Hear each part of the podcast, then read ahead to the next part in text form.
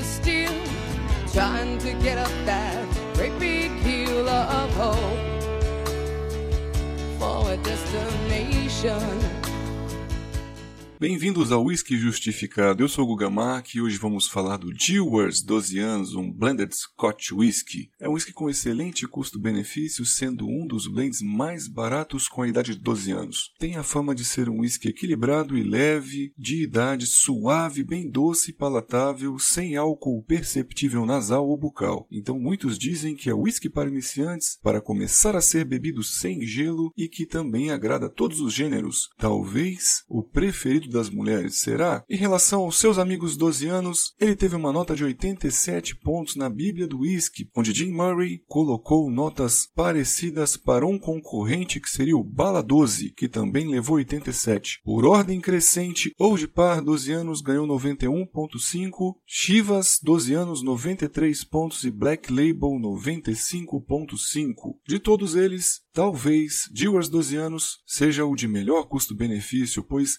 sempre é encontrado abaixo de 100 reais na garrafa de 750 ml. E geralmente Black, Old Par e Chivas estão sempre acima de 100 reais. Por que este rótulo se comporta tão leve e palatável e não precisa de gelo para ser degustado? Pois ele é feito pelo método Dewars de dupla maturação. A Dewars desenvolveu há muito tempo e tem feito isso em todos os seus blended Scotch whiskies, um processo de maturação dupla. Se ele tem 12 anos, significa que foi maturado seus componentes e whiskies variados por pelo menos 12 anos. Depois, eles são blendados e vão sofrer uma segunda maturação antes de ser engarrafado. Geralmente, esse estágio de segunda maturação é um descanso de aproximadamente seis meses em um barril de carvalho neutro. Seria um barril não tão novo, também nem tão velho, que não vai trazer mais características aditivas na bebida. A função dele é somente permitir o casamento entre todos os whiskies que foram misturados,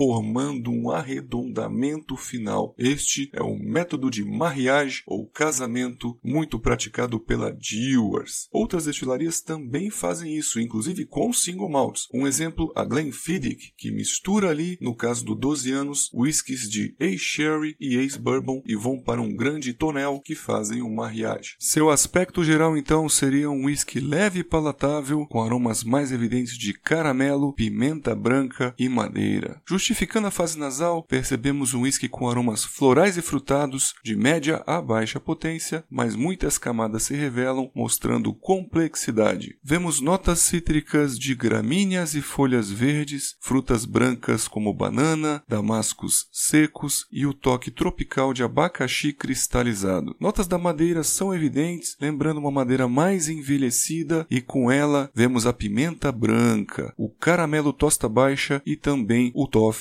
com café e coco. Ao descanso na taça surgem notas doces como milho e trigo, percebemos o mel, além de algumas frutas vermelhas e também um toque mineral salgado. É muito interessante que algumas notas oscilam de visibilidade pelo estreitamento das camadas. É um whisky que muda muito com o descanso na taça. Sua fase bucal percebemos a leveza de corpo, mas uma boa oleosidade. Tem uma grande potência vegetal, com uma sensação ácida azeda de herbáceos e florais, junto com a pimenta, gerando uma boa salivação e diluição, deixando o álcool ainda menos evidente na fase bucal. O conjunto fica muito fácil de beber, de deglutir, bem smooth ou palatável. A persistência gustativa é média a fugaz e o residual de boca é cremoso com leveza, deixando após a deglutição um retrogosto caramelo e madeira. Essa então foi a degustação do whisky Dewars 12 anos, para nós um whisky muito bom para o dia a dia, fácil de beber e atribuímos uma nota de 3 estrelas de um total de 5. Ele é indicado principalmente pelo preço e principalmente que não gostam de sentir a presença alcoólica. Eu fico por aqui, lembramos que temos um Instagram para eventuais dúvidas e perguntas e nos vemos nos próximos podcasts.